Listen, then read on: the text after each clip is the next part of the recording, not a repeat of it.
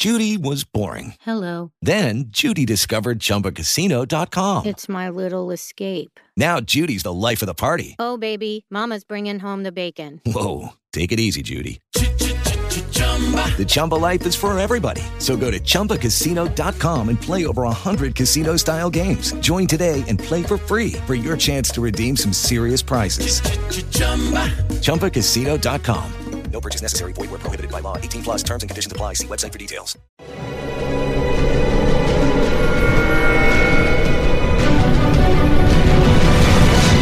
Yo documental.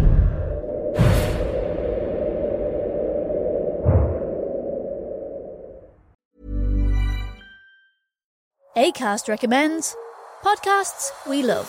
I'm Sheila Shoiga, the host of Ready to Be Real, which features thought leaders like Dr. Joe Vitale and Nejwa Zabian, along with those who have extraordinary stories to tell.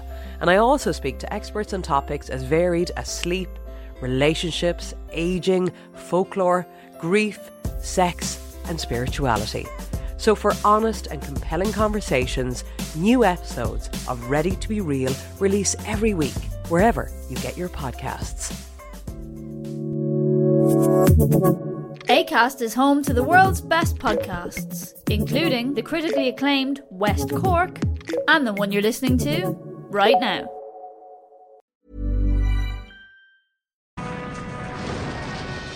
«1718. El pirata Barba Negra aterroriza a la flota mercante británica en las colonias americanas. Barba Negra decía, vengo del infierno y allí voy a llevaros. En 2001 se descubrieron los restos de un naufragio en Carolina del Norte. Desde luego se trata de un barco de guerra. Por el número de cañones y por su tamaño, se corresponde con la que sería un barco pirata de esa época. ¿Se tratará del verdadero barco de Barba Negra? Estoy seguro al 98 o 99% de que se trata del Queen Anne's Revenge. Vamos a bucear en busca del barco de Barba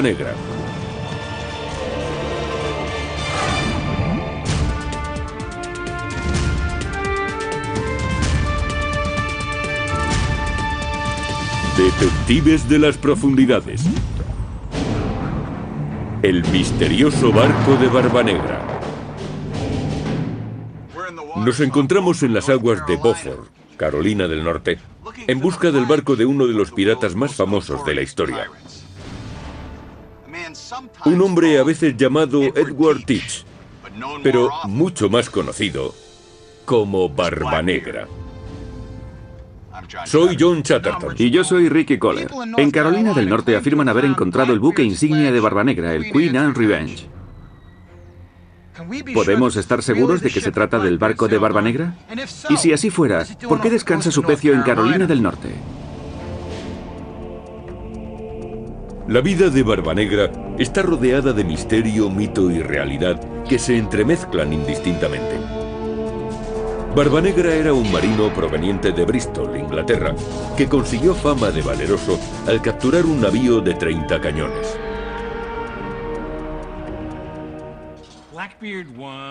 Barba Negra era un tipo corpulento, alto, con pelo largo y una enorme barba con tirabuzones. Llevaba un gran tricornio y unas enormes patillas que llegaban directamente hasta la barba. Una apariencia terrible. Un personaje que inspiraba pavor incluso a sus hombres, a sus compañeros.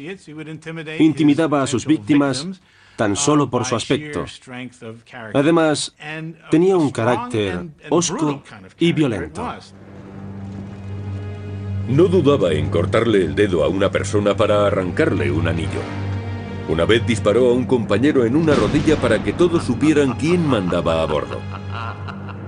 Se enfrentaba a sus enemigos diciendo, vengo del infierno y allí voy a llevaros. Y sus enemigos le creían.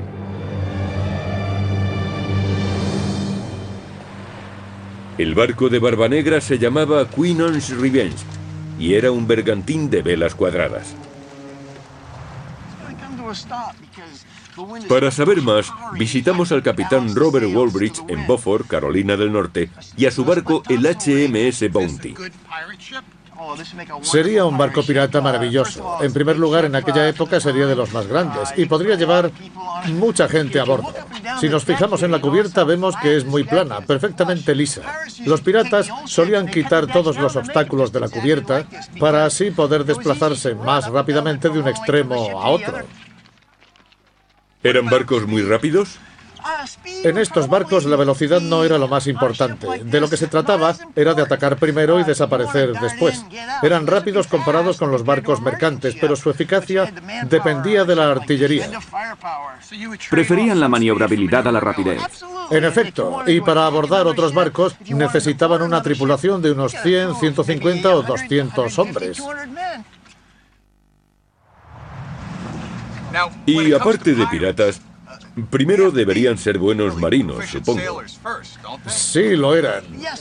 Pero aquellos barcos, ya fueran franceses, ingleses o americanos, Curiosamente, coincidían en algo. Su diseño era casi idéntico. Cuando uno de estos marineros subía a un barco en el que no había estado nunca, si tiraba de una cuerda, por ejemplo, sabía lo que hacía. Sin duda debían de estar bien armados para dedicarse a la piratería, ¿no? Los barcos piratas y sus capitanes forman parte de nuestra imaginación. Todos hemos oído hablar de ellos. Pero antes de sumergirnos, queremos saber de dónde provenían los hombres como Barba Barbanegra vivió durante la Edad de Oro de la piratería, a principios del siglo XVIII.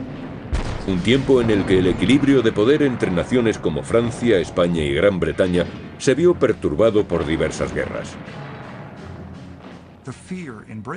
En Gran Bretaña, se temía que el equilibrio de poder se rompiera debido a la agresividad de Luis XIV. La reina Ana de Inglaterra reaccionó creando una enorme flota. Amplió su armada y concedió licencias a mercenarios como Edward Teach para asaltar barcos enemigos.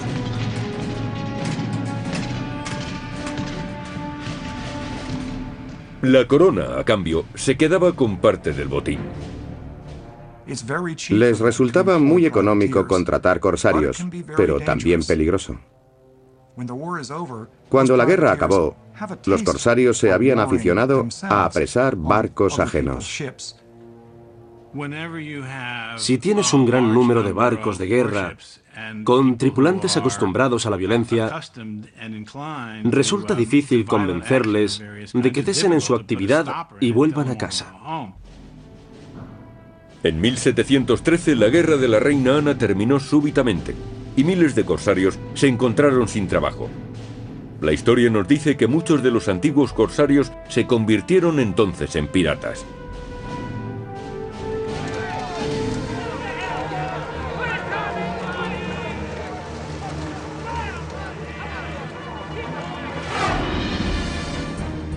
Hemos conseguido un permiso especial del estado de Carolina del Norte para hacer una inmersión. Las aguas solo tienen 7 metros y medio de profundidad, pero nos han dicho que la visibilidad es mínima, solo hasta medio metro. Tendremos que valernos de las comunicaciones subacuáticas. Estamos hablando con John Hutt, de Ocean Technology Systems. Se dedica a las comunicaciones subacuáticas. John, ¿cuáles son las ventajas de los sistemas de comunicaciones subacuáticas? En cualquier otro entorno es posible la comunicación oral, y hoy en día bajo el agua también es posible hacerlo. Antiguamente las comunicaciones no eran orales, sino que se recurría a señales visuales, ya que no disponían de otros medios. ¿Y si la visibilidad es mala, se puede hablar con otro buceador al que no se puede ver? Por supuesto. Y le puedes preguntar dónde estás y cómo estás. Con eso mejora mucho el trabajo bajo el agua y la seguridad de la inmersión. Incluso en los primeros tiempos del buceo, las comunicaciones resultaban fundamentales.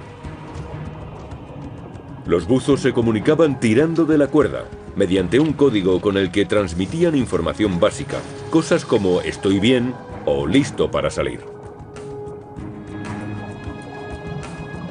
Los avances tecnológicos han creado ondas sonoras que se propagan cientos de metros bajo el agua. En los últimos 35 años, ha mejorado la inteligibilidad de las comunicaciones que ha pasado de un 0,9 a un 90%.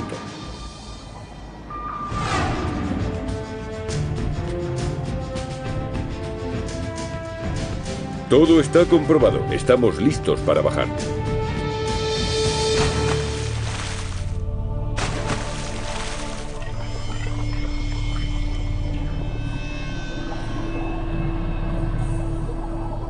Esperábamos encontrar mala visibilidad, pero hoy hemos tenido suerte. Las condiciones son muy buenas. John, John, llamando desde arriba. ¿Me oyes?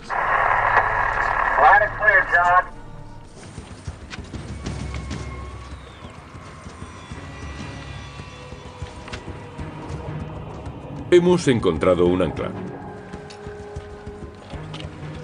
Pero no podemos afirmar que se trate de los restos del naufragio. Perder un ancla es algo frecuente y esta podría provenir de cualquier barco. Necesitamos más pruebas.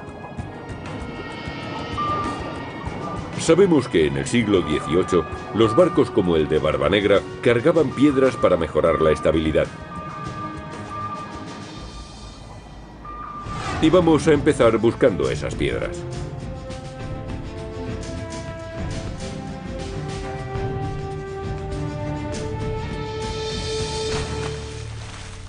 Encontramos una pila de piedras de lastre que parecen haber pertenecido a un buque. Está claro que se trata de un naufragio. Misión cumplida en esta inmersión. Estábamos dispuestos a salir a la superficie cuando de pronto vimos un cañón. Otra prueba que investigar.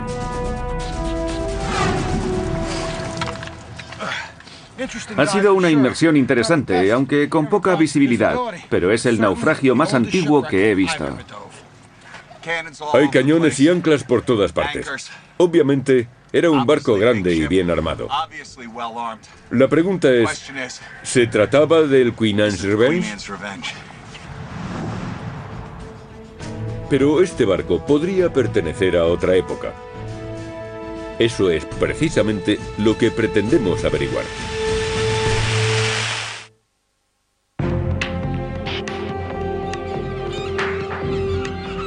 En la costa de Beaufort, Carolina del Norte, investigamos un naufragio.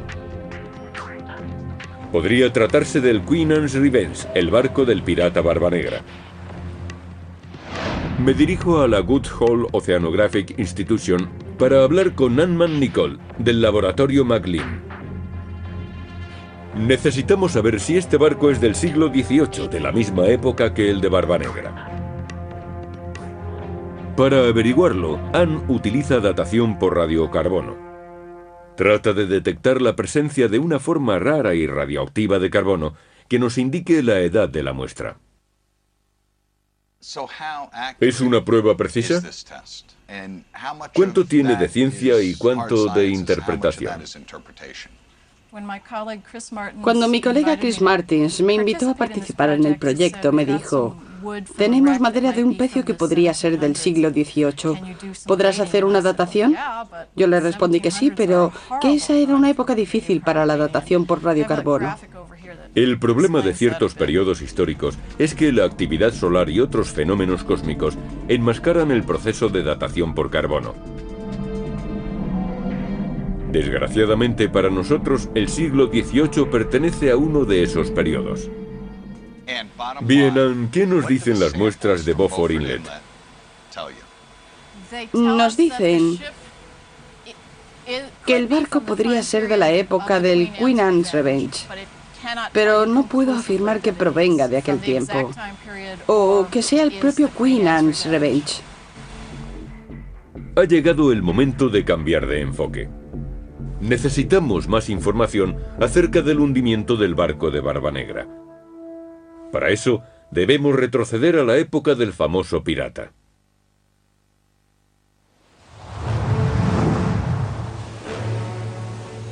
Junio de 1718. Barbanegra dirige una pequeña flota pirata. Sus abordajes han dañado a la economía británica, aterrorizando a las nuevas colonias americanas. Los piratas eran una auténtica amenaza para las líneas comerciales más lucrativas del Atlántico.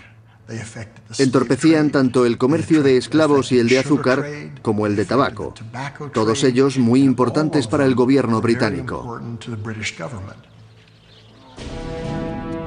El rey Jorge I ideó un plan para librar a sus colonias de los piratas. En 1718 ofreció amnistía a todos los que renunciaran a la piratería. Al mismo tiempo, envió a su mejor marino a capturar a los piratas que no quisieran acogerse al indulto. Si el rey ofrecía un indulto, lo lógico era aprovecharse de él para que les perdonaran todos los crímenes cometidos hasta entonces.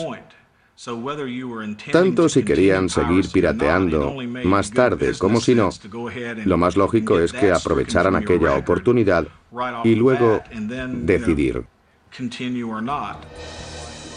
Cuando se le ofreció el indulto, Barbanegra llevó a 400 de sus hombres a un lugar conocido hoy en día como Beaufort Inlet, en la costa de Carolina del Norte. Pero cuando la flotilla navegaba cerca de la costa, el barco de Barbanegra, el Queen's Revenge, encalló en la arena.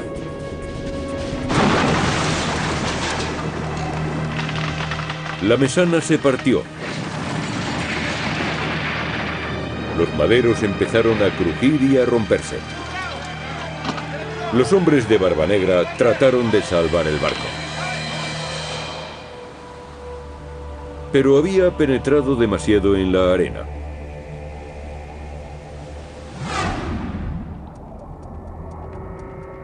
Los indicios sugieren que el barco encallado en Beaufort Inlet era el Queen's Revenge. Y vamos a intentar comprobarlo. Para desencallar un barco, los marineros llevan su ancla en otra embarcación a una cierta distancia y la arrojan. A continuación, arrastran el barco hacia el ancla hasta que desencalla. Si la tripulación trató de desencallarlo así, quizá podríamos encontrar el ancla que usaron. Debemos, pues, volver a sumergirnos. Marwell Ramsing se ha unido a nosotros. Es arqueólogo submarino y director del Queen's Revenge Shipwreck Project. Han encontrado otro ancla a cierta distancia del naufragio y creen que esto puede suponer una prueba de que el barco encalló.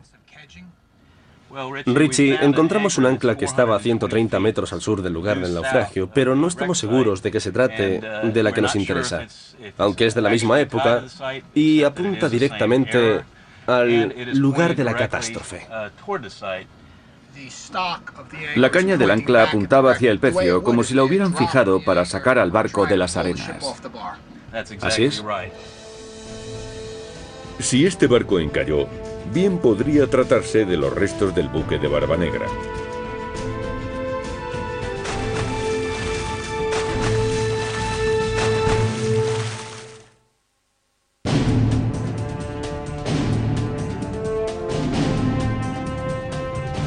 Nos encontramos en Beaufort, Carolina del Norte, investigando si los restos de un barco podrían corresponder al de Barba Negra, el Queen's Revenge. Sabemos que el barco del pirata encalló antes de naufragar. Por eso, si este buque hubiera encallado, aportaría otra prueba circunstancial más. Por eso me encanta este trabajo. Un día se trata de la Segunda Guerra Mundial y del Canal de la Mancha. Y al día siguiente estamos con el monstruo del lago Ness.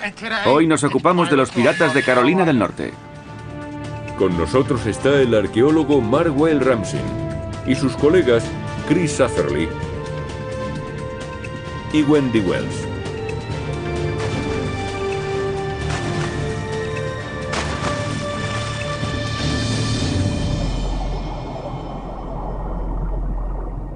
Tan pronto como estemos en el agua echaremos un vistazo al ancla encontrada por Mark. ¿Será la de Barba Negra? Está a 130 metros del pecio, y eso parece indicar que trataron de desencallarlo. ¿Cómo podríamos confirmar que el ancla está relacionada con este naufragio? Después de 300 años sumergida no tiene ningún cable. Y con los sedimentos marinos depositados a lo largo de tantos años nos resulta imposible identificarla. No lograremos nada hasta que se hice el ancla y un arqueólogo se ocupe de ella.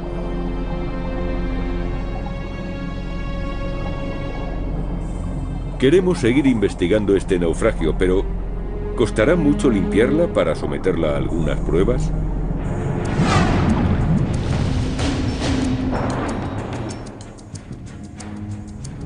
Estamos en el QAR Conservation Lab con la arqueóloga Wendy Wells.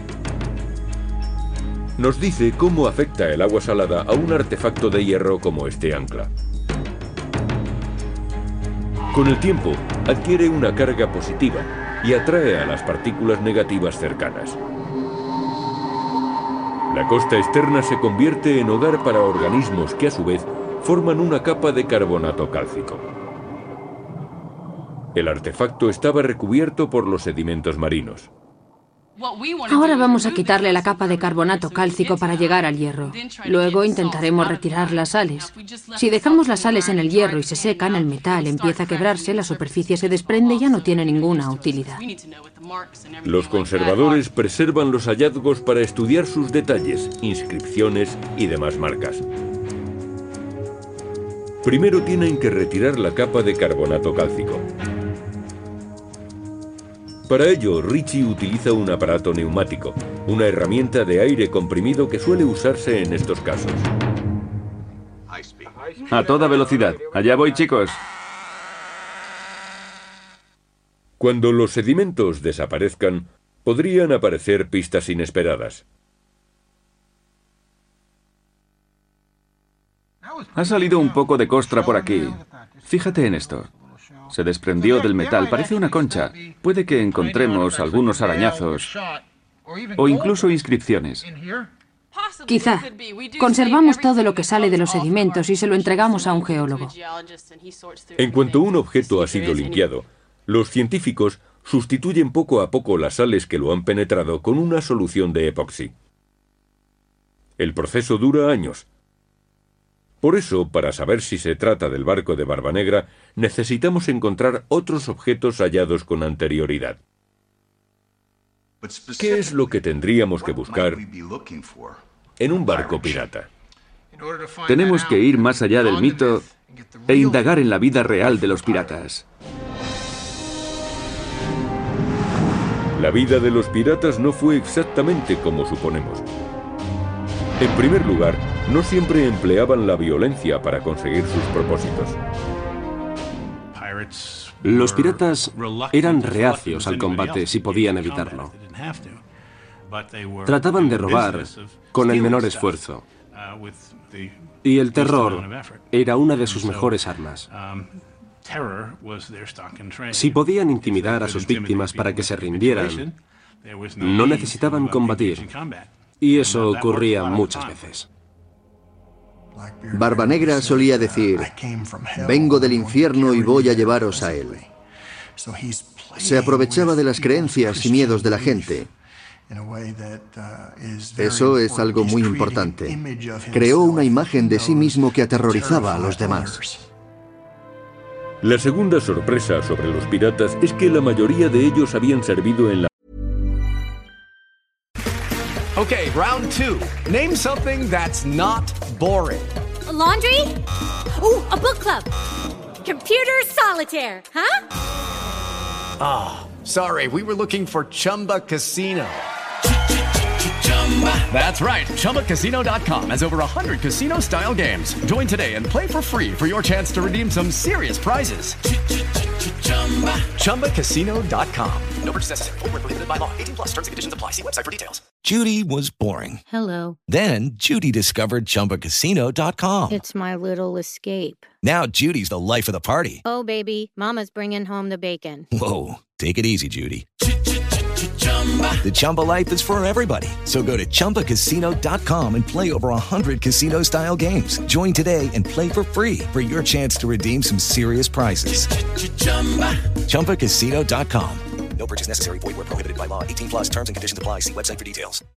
ACAST recommends podcasts we love. I'm Sheila Shoiga, the host of Ready to Be Real, which features thought leaders like Dr. Joe Vitale and Nejwa Zabian, along with those who have extraordinary stories to tell. And I also speak to experts on topics as varied as sleep, relationships, aging, folklore, grief, sex, and spirituality. So, for honest and compelling conversations, new episodes of Ready to Be Real release every week, wherever you get your podcasts. ACAST is home to the world's best podcasts, including the critically acclaimed West Cork and the one you're listening to right now. La Marina Real o en barcos mercantes, donde la vida nunca era fácil. Los castigos eran frecuentes, la disciplina muy dura. Su vida era corta, difícil y violenta, y muchas veces recibían malos tratos. No es raro que desearan enrolarse en barcos piratas. A los que se unían a la piratería les aguardaba una vida muy distinta. Muchas tripulaciones piratas se organizaban democráticamente e incluso elegían a sus capitanes.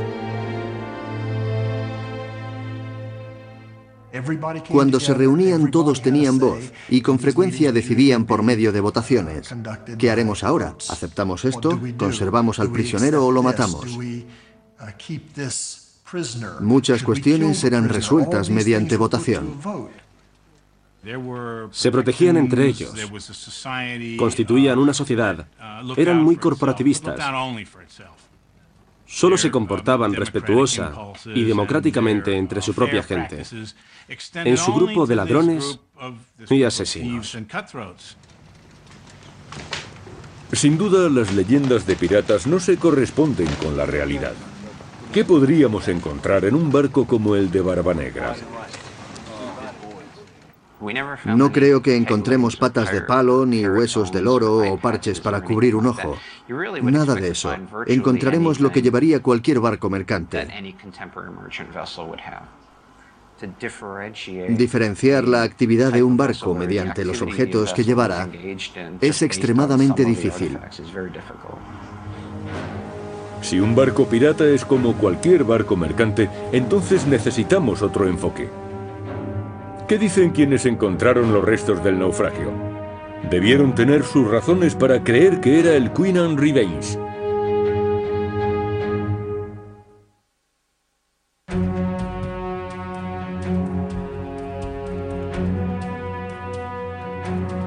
Estamos en Beaufort, Carolina del Norte, buscando pruebas para averiguar si este barco era el de Barba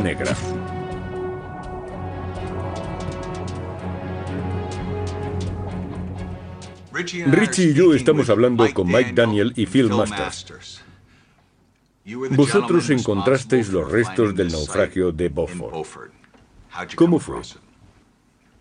A finales de 1986 vine a Carolina del Norte y solicité un permiso a las autoridades estatales para tratar de encontrar el tesoro de un barco español. Entonces me dijeron que, casualmente, debía haber otro barco hundido en la misma zona en la que íbamos a buscar. Phil envió al buceador Mike Daniel a aquel lugar. Mike utilizó un magnetómetro y varios sopladores.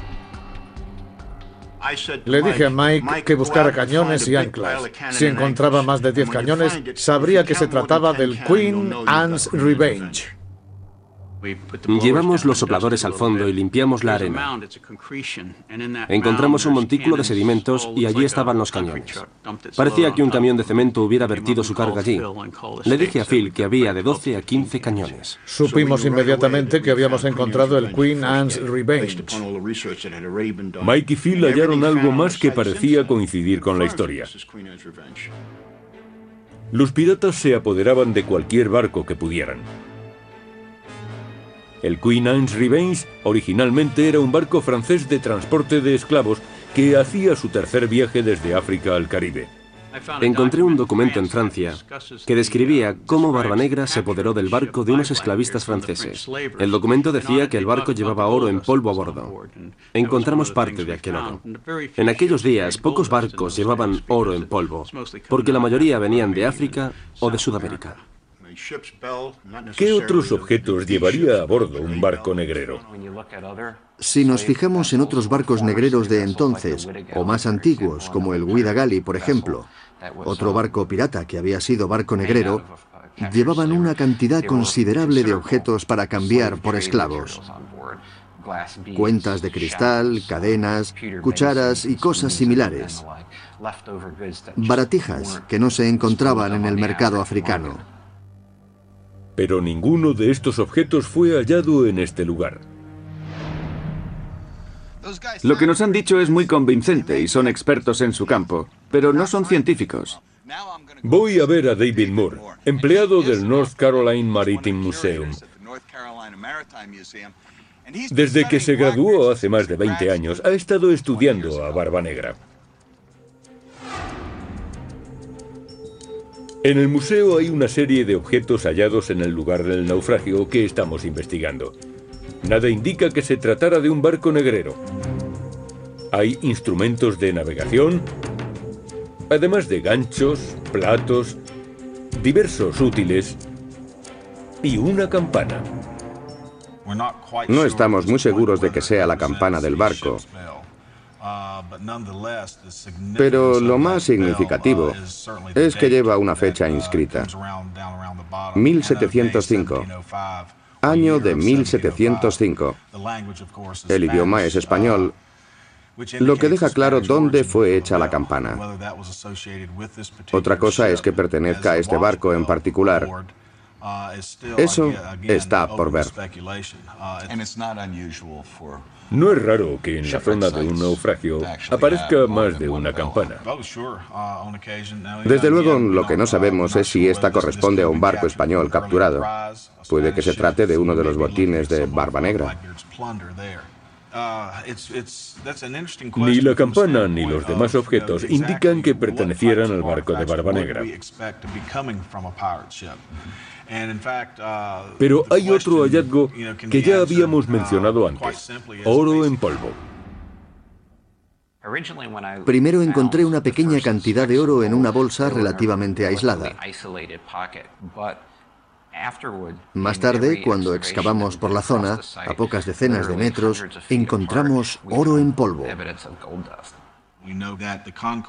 Sabemos que el Concord, el barco negrero que Barba Negra capturó para convertirlo en su buque insignia, llevaba oro en polvo.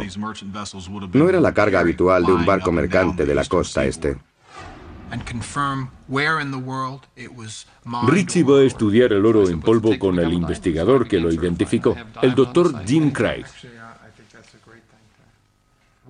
Tomamos varios trozos apelmazados, trozos representativos, y los dejamos en un contenedor limpio de epoxi.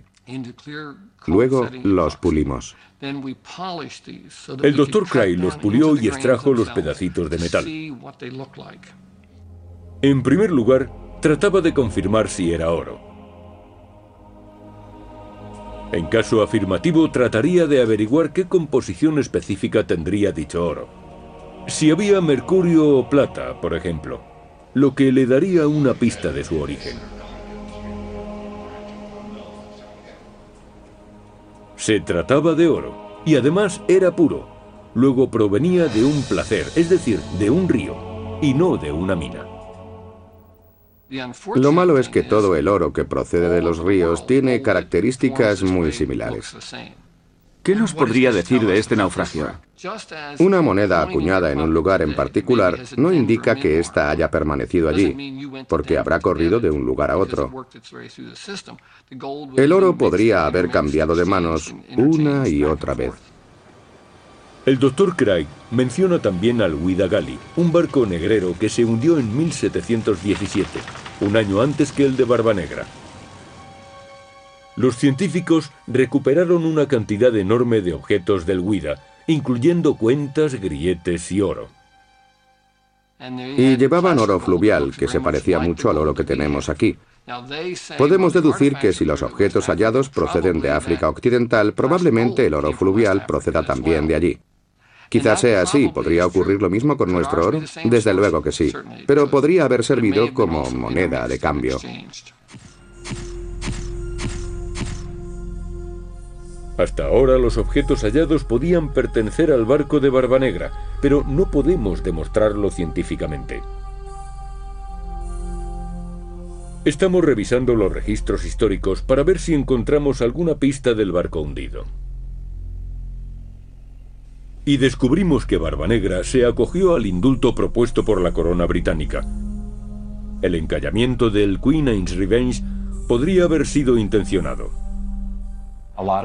Muchos piratas capturados dijeron que Barbanegra encalló intencionadamente el barco para disolver la sociedad. En aquellos momentos tenía cientos de hombres y varios barcos a su mando. El grupo era demasiado grande y quería reducirlo. Es posible que ese fuera su plan. Pero no era compartido por su gente. No querían encallar al Queen's Revenge. Barbanegra se embarcó en un balandro con cualquier excusa, envió fuera a algunos tripulantes y ordenó a uno de sus capitanes, Steve Bonnet, que fuera en busca del indulto prometiéndole un tesoro a su vuelta.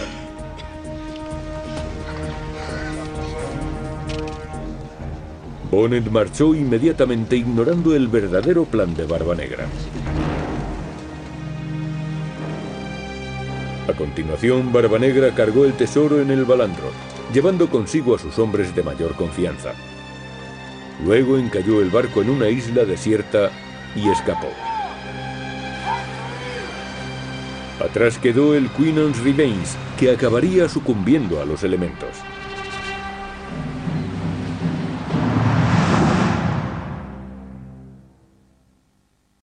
Lucky Land slots, you can get lucky just about anywhere. Dearly beloved, we are gathered here today to. Has anyone seen the bride and groom? Sorry, sorry, we're here. We were getting lucky in the limo and we lost track of time. No, Lucky Land Casino, with cash prizes that add up quicker than a guest registry. In that case, I pronounce you lucky.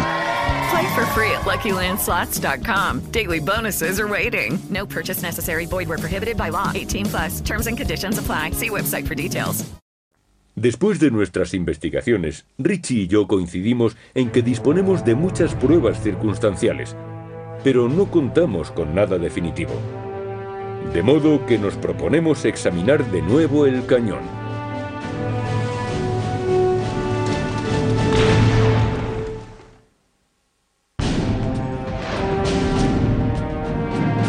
Estamos en Carolina del Norte tratando de averiguar si el naufragio de Beaufort Inlet corresponde al barco de Barba Negra.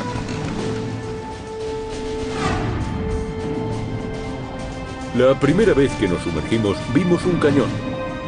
Ahora esperamos que otro cañón nos ayude a identificar al barco.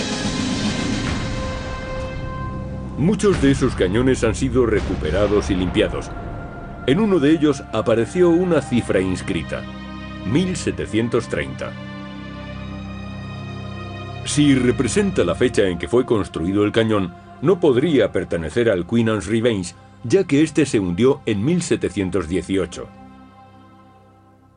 Este es el cañón.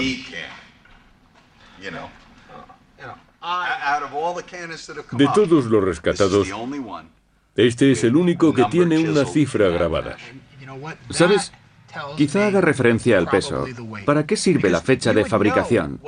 ¿Por qué no poner en su lugar el peso, como hemos visto en antiguos cañones británicos en el US Naval War College? Algunos tenían la fecha de fundición, pero no se conocía su peso. ¿Por qué? Esto es interesante. Necesitamos saber más acerca de los cañones de aquella época. El grabado no tiene por qué ser una fecha. En los barcos es necesario saber el peso del cañón para cargarlo y ponerlo sobre una cureña. El peso es importante en tanto que la fecha no aporta gran cosa. El peso parece más probable. Pero la hipótesis del peso presenta un problema. Los números grabados en el cañón no se corresponden con su peso. Salvo que no se refiera a libras inglesas. En cierto momento creímos que se trataba de libras holandesas, pero comprobamos que tampoco era así. Quizá no se trate de ninguna de las dos cosas. Lo único que se me ocurre es que sea un tipo de identificación. Ha estado en tal sitio y es el cañón 1730. Pero hasta que no encontremos otro con una inscripción similar no lo sabremos. Es uno de los misterios que hace que este trabajo sea interesante. ¿Qué te parece a ti? Que el cañón C3 por sí solo no nos dice nada. Surgen más preguntas pero ninguna respuesta. El cañón no nos ha aportado ninguna prueba definitiva. Y como queremos identificar el naufragio, vamos a recurrir a dos personas que lo han visitado, Rob Smith y Dave Pop, de una organización llamada SITCO. David, dime de qué se ocupa SITCO. SITCO es una organización no lucrativa de exploración y arqueología marina. Nuestro objetivo principal es encontrar pecios y sitios arqueológicos submarinos, hacer mapas, estudiarlos y recuperar objetos para que puedan ser expuestos. Te comentaré algo. No todos los investigadores están de acuerdo en que aquí naufragara el Queen Anne's Revenge, pero realmente nadie ha sugerido otro barco. Lo que los escépticos dicen es que no hay pruebas suficientes para demostrar que se trata del Queen Anne's Revenge. Normalmente en arqueología nunca está seguro al 100%. Creemos que se trata del Queen Anne's Revenge. Lo creemos por el cañón, por la sedimentación, por el lugar y por el tamaño del barco. Desde luego se trata de un barco de guerra. Rob y Dave no son los únicos convencidos por las pruebas halladas. Todos los arqueólogos quieren cubrirse las espaldas. Pero yo estoy seguro al 98 o 99% de que se trata del Queen Anne's Revenge. No hay muchos candidatos que se hundieran en ese lugar, y en aquella época ni con tantos cañones a bordo. Son demasiadas pruebas circunstanciales. Pero otras personas que han trabajado en este lugar no están tan seguras. Estamos con Wayne Lusardi. Actualmente trabaja como arqueólogo marino para el estado de Michigan, pero durante cuatro años ha sido conservador del lugar del naufragio en Beaufort Inlet. Existen dos pruebas que no encajan en la teoría del Queen Anne's Revenge. Una de ellas es el ancla utilizada para desencallarlo. Parece que fue botada para que el barco no encallara, o por el contrario, la botaron para... Desencallarlo. Eso es. Y si ese es el caso, surge otra pregunta. Si Barbanegra lo encalló a propósito, ¿por qué intentar luego desencallarlo? Se puede saber si un barco fue encallado intencionadamente o no. Si hubiera sido por accidente, habrían tenido tiempo para salvar los objetos valiosos, como pepitas de oro, instrumentos de navegación, pequeños cañones y cosas similares. Pero en este caso, todos están allí. ¿Y en el caso de un barco negrero? ¿El Queen Anne's lo fue? Se cree que el Queen Anne's Revenge fue originalmente el Concorde, que realizó al menos dos viajes transatlánticos desde Francia al África Occidental y al Caribe y luego regresó. Debería llevar objetos franceses a bordo, pero todos eran británicos y un cañón era sueco. No había objetos franceses salvo una jeringa. Y surge la pregunta, ¿por qué no había objetos franceses? ¿Por qué no hay objetos típicos de un barco de esclavos? Y la pregunta del millón de dólares, ¿se trata del barco de Barba Negra? En estos momentos no hay pruebas suficientes para afirmarlo, pero tampoco hay pruebas que demuestren lo contrario. En este momento no podemos estar seguros. Independientemente de si se trata o no del Queen Anne's Revenge, sigue siendo un descubrimiento importante en la costa de Carolina del Norte. La gente de Carolina del Norte tendría que estar orgullosa de este barco, de su edad y de su historia. Se trata de un hallazgo arqueológico importante, algo que debería estudiarse con detalle, sea o no el barco de Barba Negra. Gracias, Wayne. La verdadera historia del barco de Barbanegra pertenece oculta. En cambio, los registros son muy claros acerca de la muerte del pirata. Después de recibir el indulto, Barbanegra se afincó en Carolina del Norte para, en teoría, llevar una vida tranquila. Pero se le atribuyeron actos de piratería en las costas de Virginia. Pero en noviembre de 1718, el gobernador acabó cansándose de su comportamiento y envió al teniente de la Marina británica Robert Maynard a apresar a Barbanegra. Alguien tenía que capturar a esos enemigos de la corona y enfrentarlos a la justicia, especialmente a aquellos que habían conseguido una aureola romántica y que podrían acabar seduciendo a algunos jóvenes para que se dedicaran al crimen. La Marina Real era el único instrumento disponible para combatir, capturar y ajusticiar a aquellos piratas. Pero al parecer, eso no intimidó a Barbanegra. Su comportamiento era insultante. Los tachaba de marionetas cobardes. Estaba seguro de que no le capturarían. Brindaba diciendo, no voy a daros cuartel ni descansaré un solo momento. Pero la astucia y ferocidad del pirata no eran infalibles. El 22 de noviembre de 1718, Maynard sorprendió a Barbanegra. Después de cinco disparos y 20 cuchilladas, Barbanegra cayó muerto. Fue decapitado. Y su cabeza fue colgada en el bauprés del barco de Maynard.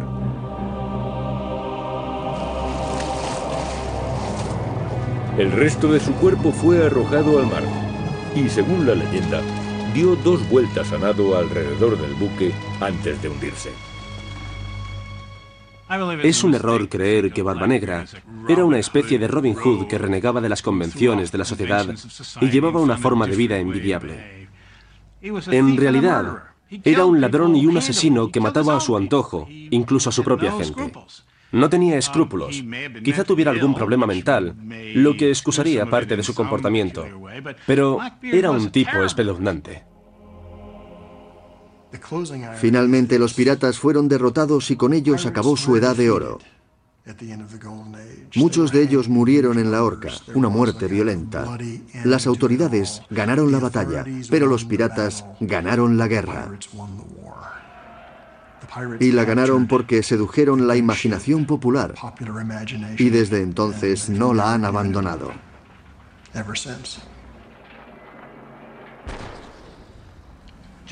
John y yo tenemos experiencia identificando pecios desconocidos. Sabemos lo difícil que resulta encontrar las pruebas necesarias para establecer una identidad. Y a veces, independientemente de lo mucho que se indague, esa identidad se muestra esquiva. En el caso del Queen Anne's Revenge, nadie puede asegurar que Beaufort no sea el lugar donde se hundió. Pero los escépticos objetan que no existen pruebas suficientes para demostrarlo.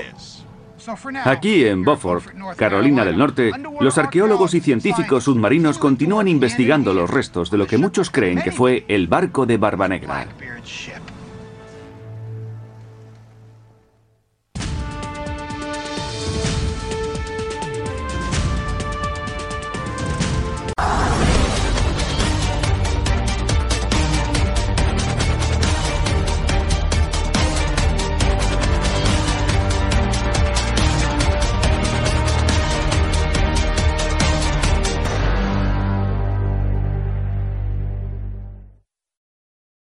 Your challenge, if you choose to accept it, is this. Let's go! Let's go! Show up on day one, work out with us for 30 minutes, feel good right away. Yo! Repeat five days a week for three weeks. Three weeks? Five workouts a week. We're Body, and we call that a body block. You pick the block, and you're going to love the experience. On week four, this part is really important.